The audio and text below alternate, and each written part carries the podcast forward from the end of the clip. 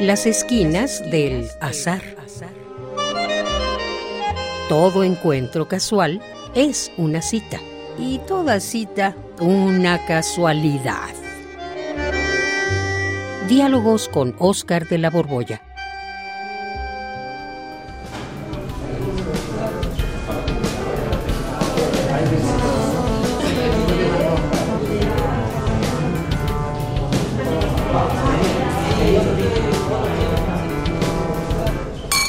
Oscar, Oscar, ¿y ahora?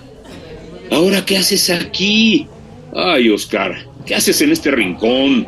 Caramba, Bien, Juan, pues, ah, pues hago lo que he hecho toda mi vida.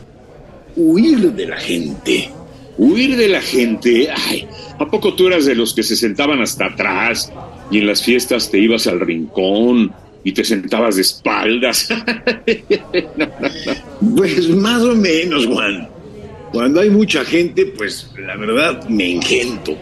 Ajá. Y pues me dan ganas de esconderme. ¿A ti no te pasa igual? No, yo para nada. De joven, de joven, eh, aclaro. Tocaba la guitarra, cantaba, medio bailaba, me divertía, precisamente, con la gente, con la gente. No, pues yo, mira, ni cantaba, ni bailaba, ni me divertía. Y no es que odie a la gente, ¿eh? no vayas a pensar que soy un misántropo. Pero pues la verdad, la verdad, procuro sacarle la vuelta. Vaya, pues con eso me demuestras que sí, somos muy distintos. Pues sí, Juan, en el universo tiene que haber de todo. Hay de todo. ¿Cómo que tiene que haber de todo, Oscar? ¿Acaso hay una ley por la cual tú eres insociable y yo en cambio soy confiable? Pues mira, no sé si sea exactamente una ley o si ocurra propiamente en el mundo, pero por lo menos para los seres humanos el mundo está lleno de oposiciones, de contrarios. Mm. Y lo más elemental es lo binario, blanco y negro, día, noche, frío, caliente. Así es como los seres humanos agrupamos todo. No sé si ocurra así en el mundo mismo, pero en nuestro mundo, pues sí, así sucede. Todo está lleno de contrarios. Sí, tienes razón, ¿eh? Para nosotros las cosas están arriba o abajo, nos parecen buenas o malas, grandes o chicas, eh, ¿qué será? Derecha, izquierda. Sí, Juan, ordenamos el mundo por contrarios. Aunque luego, pues para hacer apreciaciones un poco más finas, introducimos graduaciones, escalas, medidas. Oye, Oscar, pero hay algunos opuestos que sean realmente lo más opuesto, lo más extremo. Ah, caray, Juan. Ahora sí me sorprendes qué pregunta más interesante acabas de hacer. Ah, Sí que los hay. Y pues de eso depende nada menos que el grado de abstracción de una sociedad.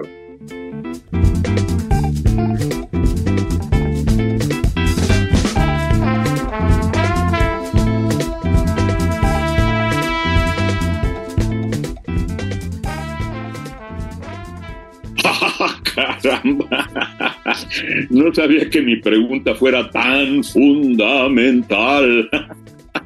Pues sí lo es. Mira, repite tu pregunta. Vuelve a formularla, por favor.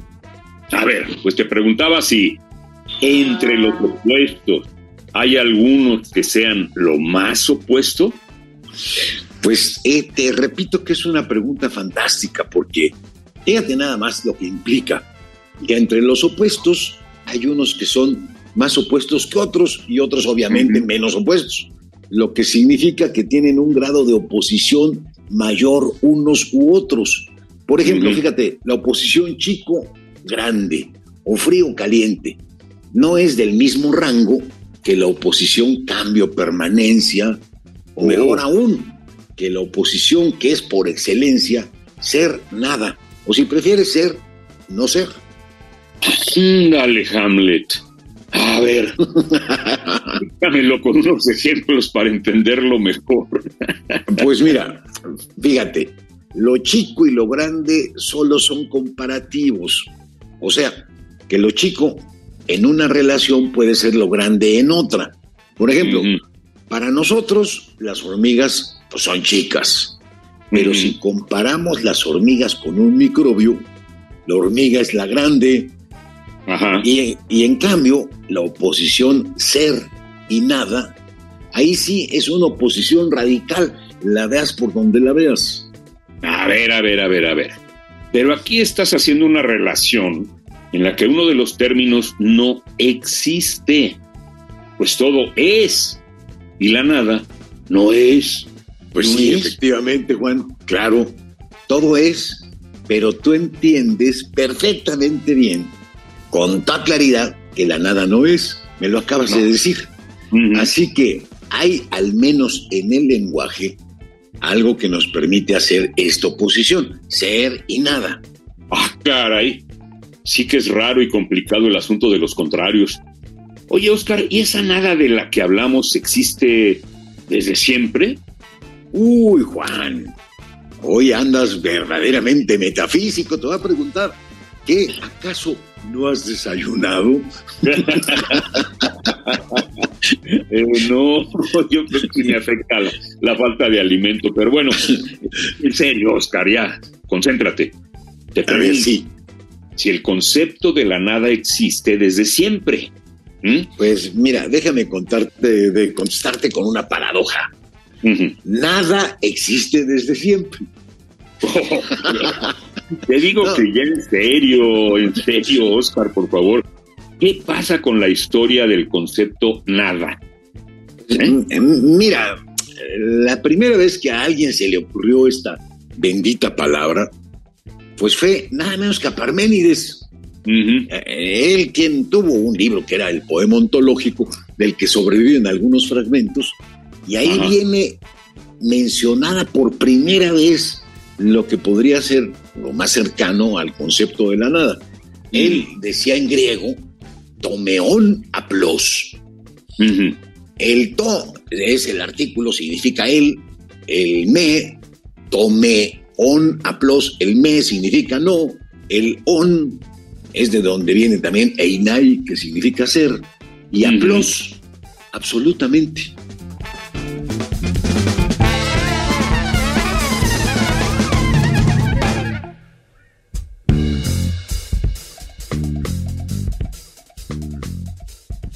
Tomeón aplos literalmente diría lo que no es absolutamente.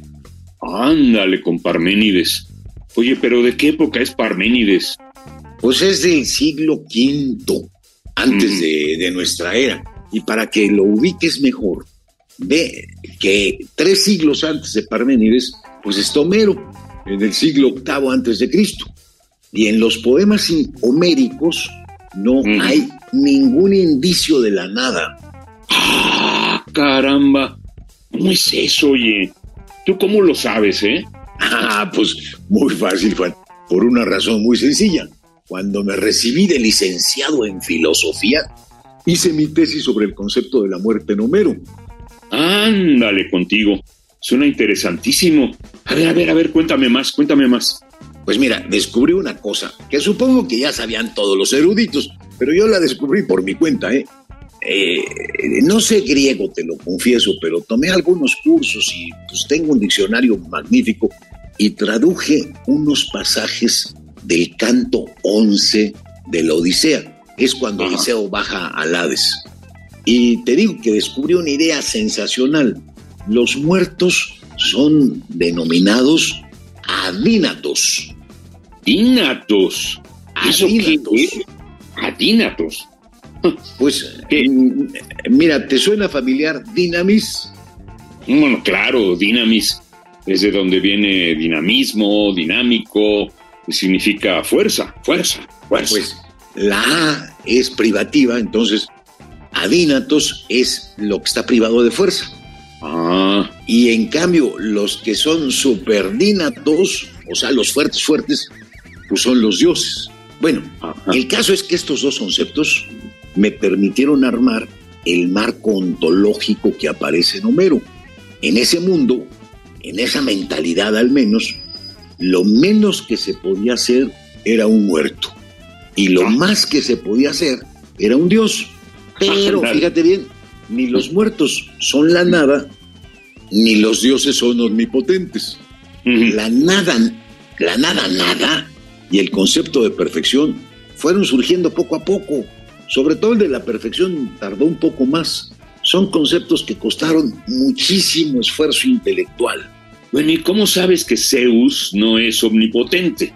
Ah, pues porque él mismo lo dice en la Iliada. Ahí está todo preocupado porque Aquiles, no sé si te acuerdas en un pasaje, está golpeando furioso la muralla de Troya y Zeus dice, híjole, a ver si no rompe Aquiles en la muralla y con eso rompe el destino.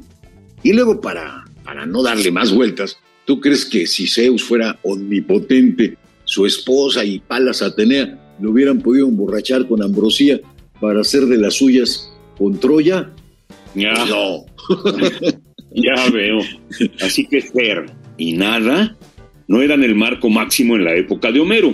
Y hoy en cambio tenemos un marco mucho más extremo.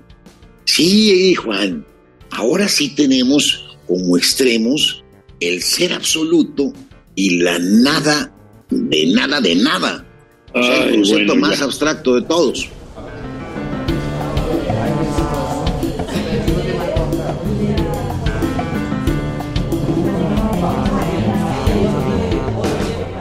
bueno, mira, ¿sabes qué? Ya me, ya me saturé. Será como tú dices.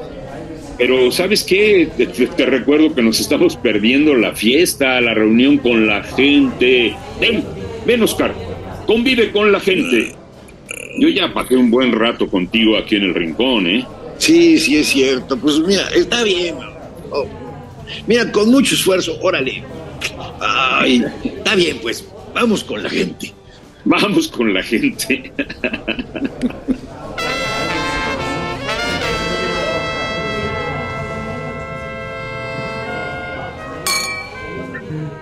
Radio UNAM, en colaboración con la Facultad de Estudios Superiores Acatlán, presentó